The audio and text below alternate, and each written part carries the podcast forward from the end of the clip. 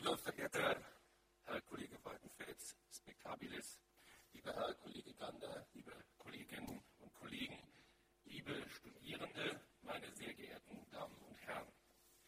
Wir sind hier zusammengekommen, um am Vorabend der von den Husserl-Archiven Freiburg, Löwen und Köln gemeinsam veranstalteten Husserl-Arbeitstage in einer Feierstunde der 150. Wiederkehr des Geburtstages von Edmund Husserl zu gedenken.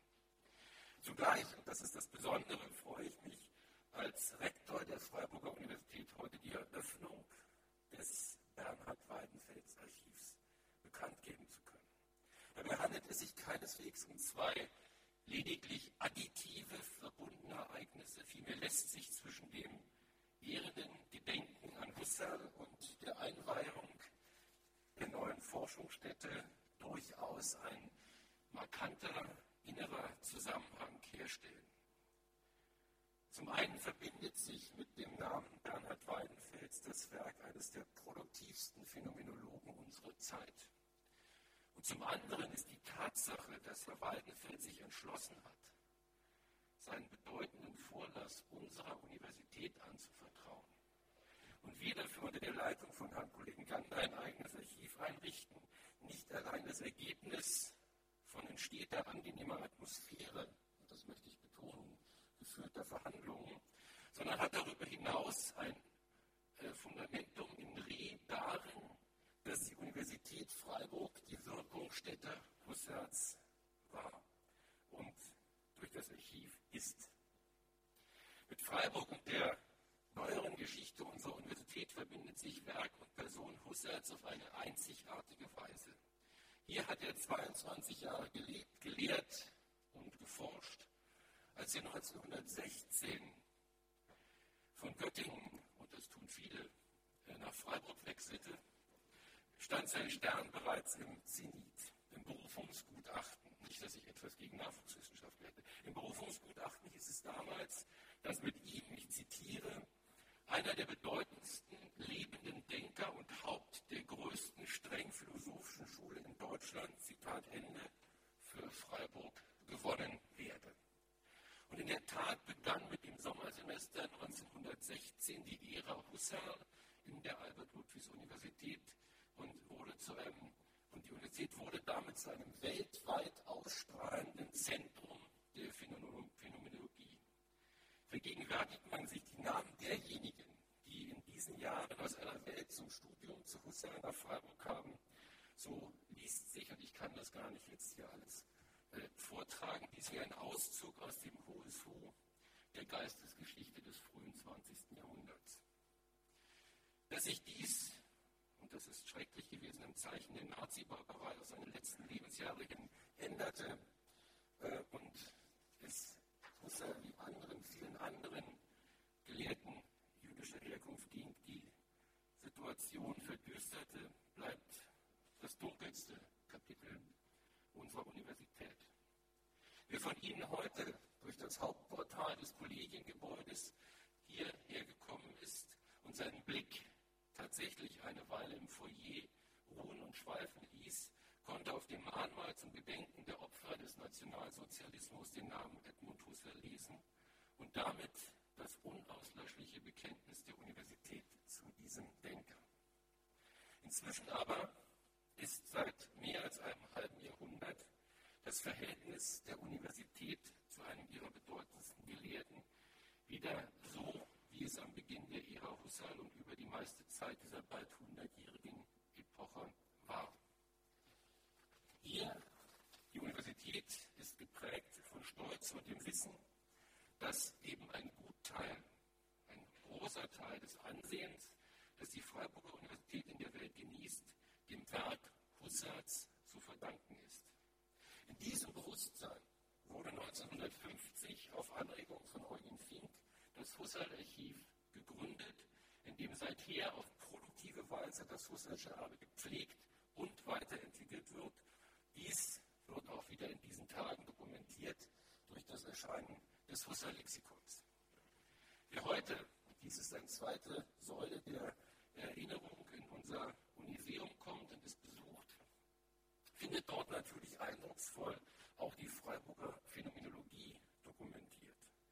Und auch hier äh, verdanken wir äh, Herrn Kollegen Gander, dass als das Museum vor fünf Jahren entstanden ist, äh, schon Weidenfels sozusagen in unser Uniseum eingegangen ist, indem nämlich dort der Weidenfelsche Blick auf äh, Husserl prägend wurde, denn eine Textpassage aus dem Werk von Bernhard Weidenfels ist dort zur Charakterisierung äh, des Werks von Husserl benutzt und zitiert worden. Und ich denke, dass damit eine Spur gelegt ist und äh, ein Weg führt zu dem Anlass heute. Und dies umso mehr, als Bernhard Weidenfeld seine eigenen Denkwege stets und dezidiert im Ausgang von Husserl beschritten hat und nicht über den für Freiburg ja keineswegs fremden alternativen Zugang, nämlich die Heideggersche hermeneutische Verwandlung der Phänomenologie.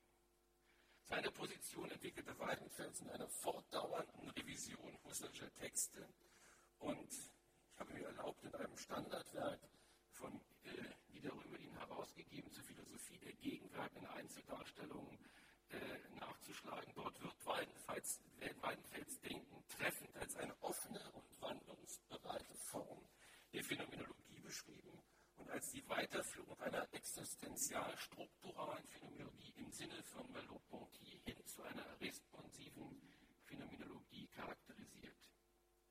Selbst als äh, Geisteswissenschaftler, als Medievist, ist, denke ich, für mich immer schon anregend gewesen, einerseits eine ich sehr schätze in dem Fall, unprätentiöse Sprache im Werk von Weidenfels und insbesondere eben auch äh, der Hinweis, äh, dass hier mit sicherem Gespür die Vielbezüglichkeit und Vieldeutigkeit der Phänomene geschärft wird, beispielsweise den Sinn äh, oder den Sinn für das Erfahrungsgefällt des Fremden. Und das ist für Medievisten natürlich ganz besonders wichtig, äh, dass hier dieser Sinn für das Erfahrungswert des Fremden geschärft wird, das im eigenen Hause beginnt und bei der Interkulturalität endet, die für das Denken heute eine große Herausforderung ist. Und wir haben ja auch gerade einen neuen Studiengang eingerichtet für interkulturelle Germanistik.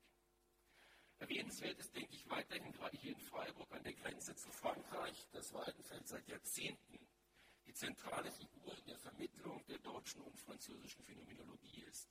Wir mit dem Frankreich-Zentrum auf der einen Seite und äh, damit jetzt mit dem neuen äh, Archiv, das wir hier im Rahmen des Husserl-Archivs aufstellen können, so denke ich wiederum eine Brücke schlagen zu dem Dialog mit äh, den französischen Philosophen und damit hier genau diese Schnittstelle, die uns so wichtig ist, definieren.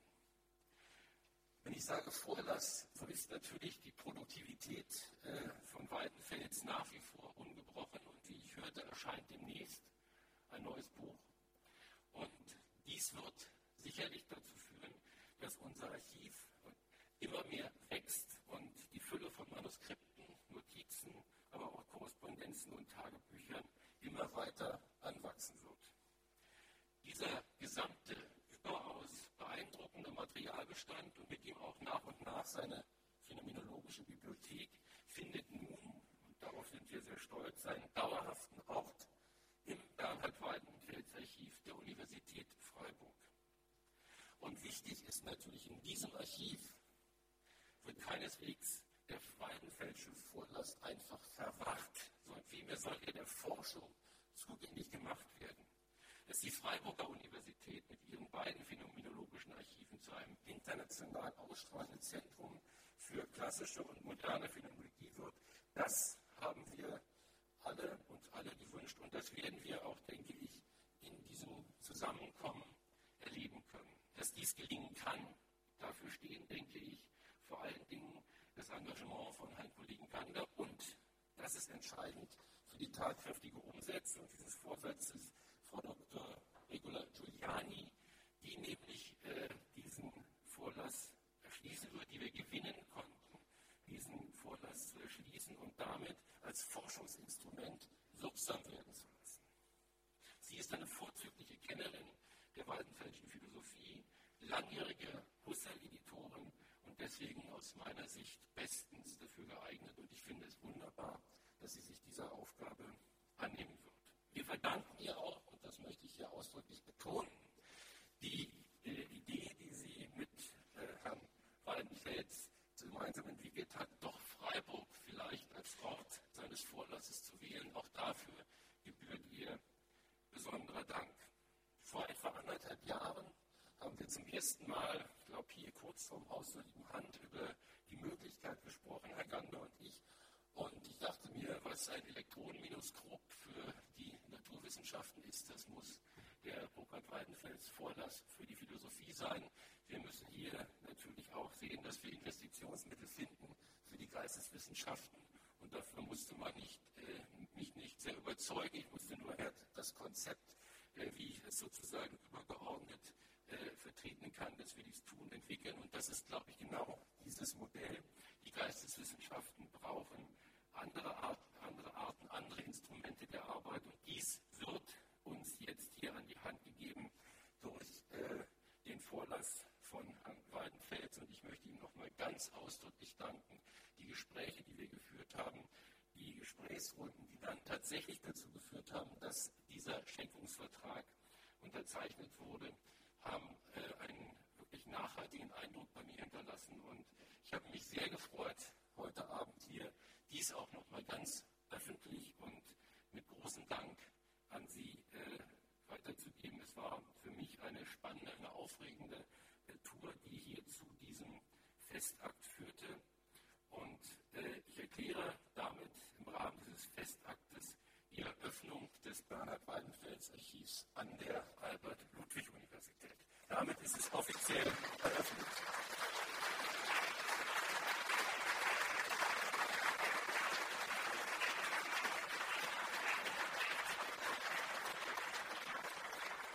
Lieber Weidenfels, nochmals herzlichen Dank für Ihr Vertrauen. Und ich glaube, es liegt in guten Händen und ich bin sicher, es wird ein hervorragendes Instrument der Forschung werden an unserer Universität. Ich wünsche Ihnen und uns für die Tagung alles Gute. Danke.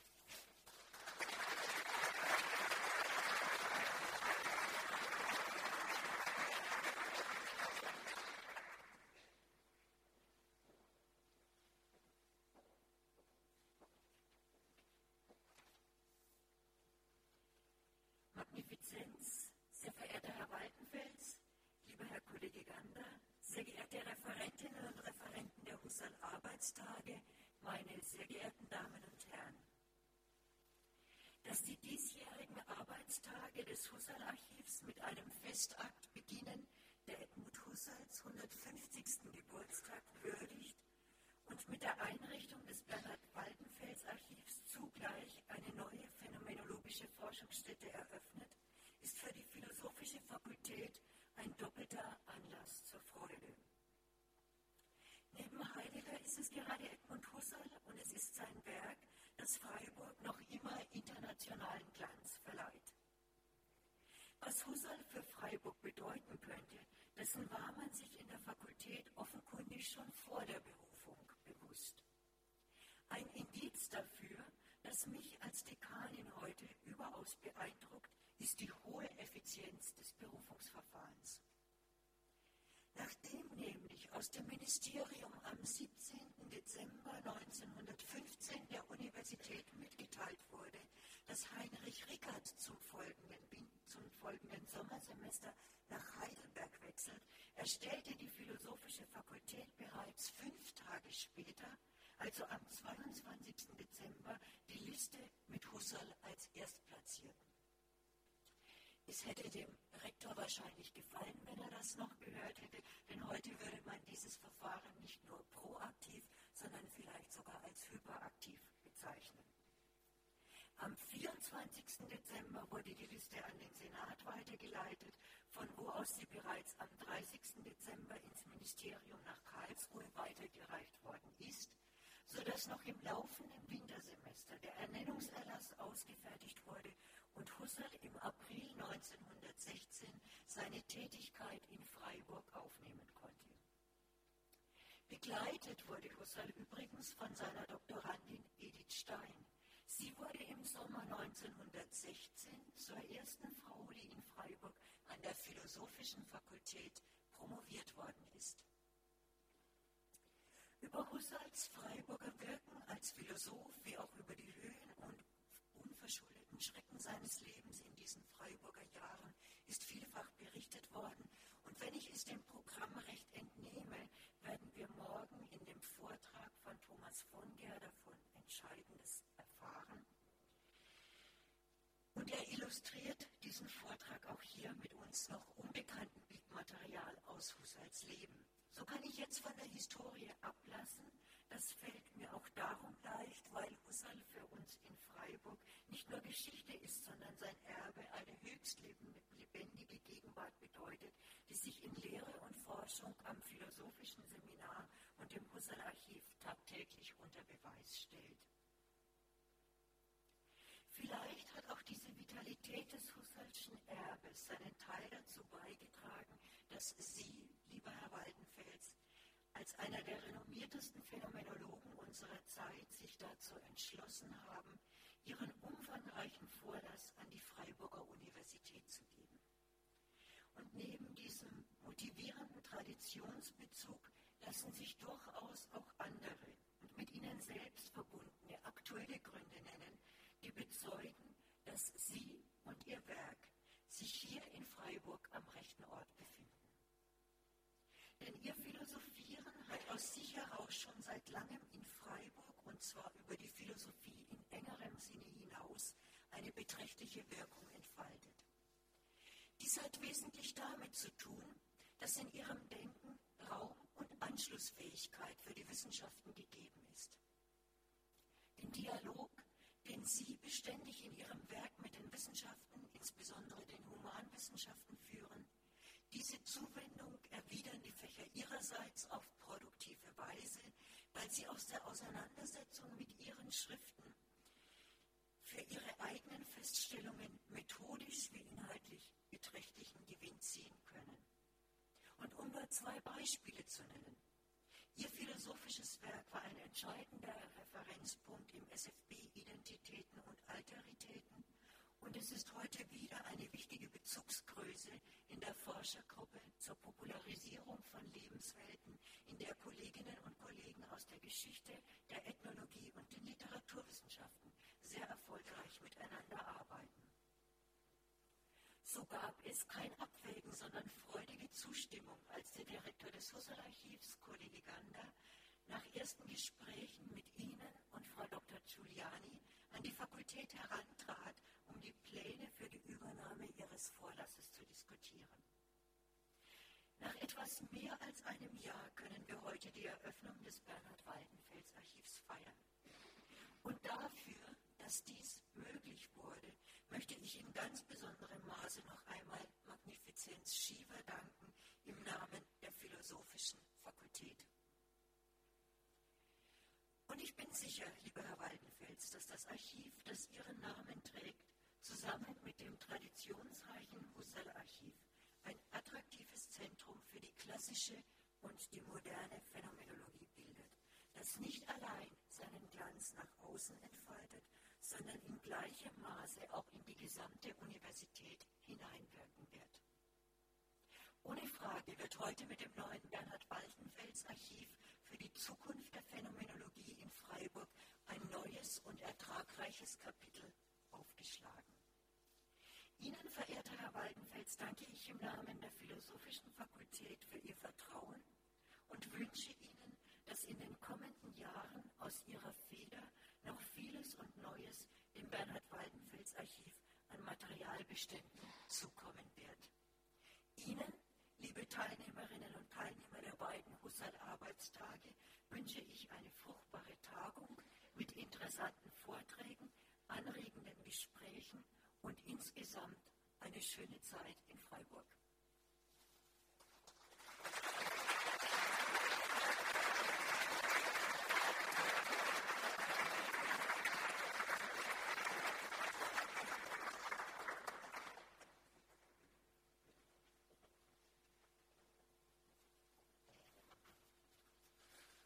Sehr geehrten Damen und Herren, lieber verehrter Herr Waltenfels, ganz im Sinne der Husserls, der Phänomenologie als eine fortschreitende und offene Arbeitsphilosophie begriffen hat, haben vor Jahren die drei Husserl-Archive Löwen, Köln und Freiburg beschlossen, gemeinsam alle zwei Jahre Husserl-Arbeitstage zu veranstalten. Ausgerichtet werden diese Arbeitstage abwechselnd in Köln, Löwen und Freiburg vom ortsansässigen Archiv. Ziel dieser Arbeitstagung ist es, erfahrene Phänomenologen mit jüngeren Wissenschaftlern und Wissenschaftlerinnen und interessierenden Studierenden ins Gespräch zu bringen, und zwar über ein Thema, das von dem gastgebenden Archiv gewählt wird. Nachdem wir bereits in Köln und Löwen diese Arbeitstage mit großem Erfolg veranstalten konnten, ist nun im Zeichen von Husserls 150. Geburtstag Freiburg der Ort, um miteinander mögliche Entwicklungen der Phänomenologie diskutieren. Ich freue mich sehr, dass ich heute Abend hier den Direktor des Löwener Husserl-Archivs, Herrn Kollegen Ulrich Melle, begrüßen darf. Und ebenso freue ich mich, dass ich Herrn Professor Lohmar vom Kölner Husserl-Archiv als Dritten im Bunde herzlich begrüßen kann.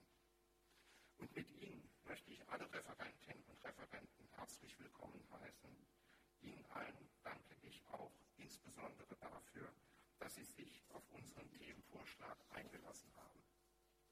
Was uns hier am Freiburger Archiv bewog, das Thema Normalität und Normativität in der Lebenswelt zu wählen, war zunächst einmal der Wunsch, im Zeichen des Husserlschen Jubiläums eine Themenstellung auszusuchen, die sich erkennbar mit der Freiburger Schaffensperiode Edmund Husserls verbindet. Als Eugen Fink, Husserls Vertrauter der letzten Jahre, 1959 anlässlich der Feierlichkeiten zu Husserls 100. Geburtstag an der Universität Freiburg für seinen Festvortrag Husserls Spätphilosophie zum Thema wählte, konnte er das noch als eindringlichen Appell auffassen, sich endlich auch mit Husserls Denken der späten Jahre auseinanderzusetzen. Eine solche Mahnung ist inzwischen nun wahrlich nicht mehr nötig. Im Gegenteil. Kaum eine andere Schaffensperiode Husserls hat heute in und außerhalb der Philosophie so große Resonanz erfahren wie seine späte Philosophie der Lebenswelt, die heute in drei umfangreichen Bänden der Husserlianer mehr als 2000 Druckseiten umfasst. Man möchte den Eindruck gewinnen, dass wir uns heute mit Blick auf die Lebensweltthematik eher in einer vergleichbaren Situation befinden, wie sie 1784 die Berlinische Monatzeitschrift konstatierte. Denn angesichts der vielen umlaufenden und zum Teil rein tagespolitischen Bestimmungen des Aufklärungsbegriffs wollte sie eine neue, reflexive Selbstverständigung entzünden, indem sie Aufklärern von Rang und Namen die Frage vorlegte, was ist Aufklärung? Zwar nicht in einem vergleichbar umfänglichen Sinne wollen unsere Arbeitstage eine Selbstverständigungsdebatte über die Lebenswelt entzünden. Aber sie wollen doch einen Beitrag leisten, sich das Husserlsche Konzept der Lebenswelt unter einer bestimmten Perspektive anders und neu anzueignen. Und das heißt genauer jetzt im Blick auf die lebensweltlich verankerte Frage der Normalität und Normativität dieses Konzept auf die Probe zu stellen. Wenn man sich für diese Aufgabe einen Referenten gleichsam im Bilderbuchformat äh, wünschen darf, so führt jede Überlegung, die man in diese Richtung anstellt, zu Person und Werk von Bernhard Waltenfels. Sein 1985 erschienenes Buch In den Netzen der Lebenswelt hat Epoche gemacht.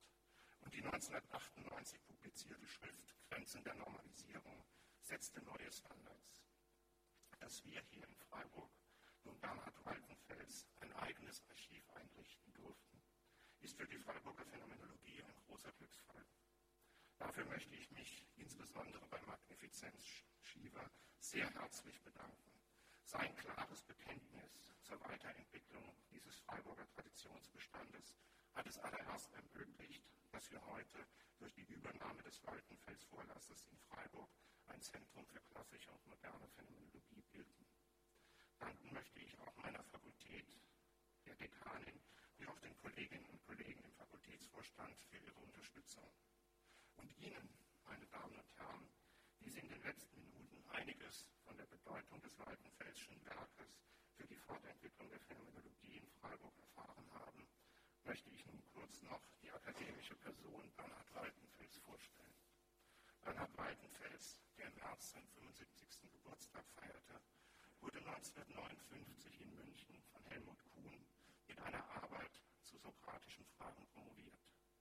Wegweisend für seine eigene philosophische Vita war ein zweijähriger Postdoktorandenaufenthalt in Paris.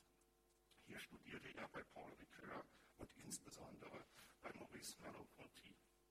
Wieder in Deutschland habilitierte er sich mit der inzwischen längst zum Standardwerk gewordenen Habilitationsschrift Das Zwischenreich des Dialogs, sozialphilosophische Untersuchungen im Anschluss an Husserl.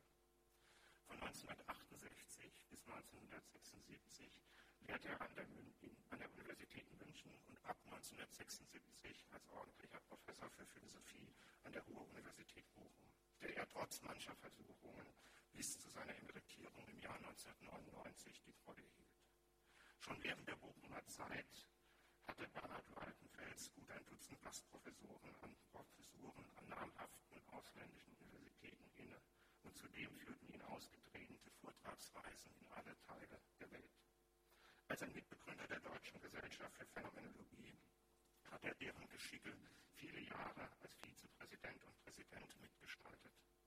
Was Bernhard Waltenfels seine eigenen philosophischen Überlegungen im produktiven Austausch mit den Wissenschaften entwickelt, macht ihn auch innerhalb und außerhalb der philosophischen Zunft zu einem begehrten und gesuchten Gesprächspartner.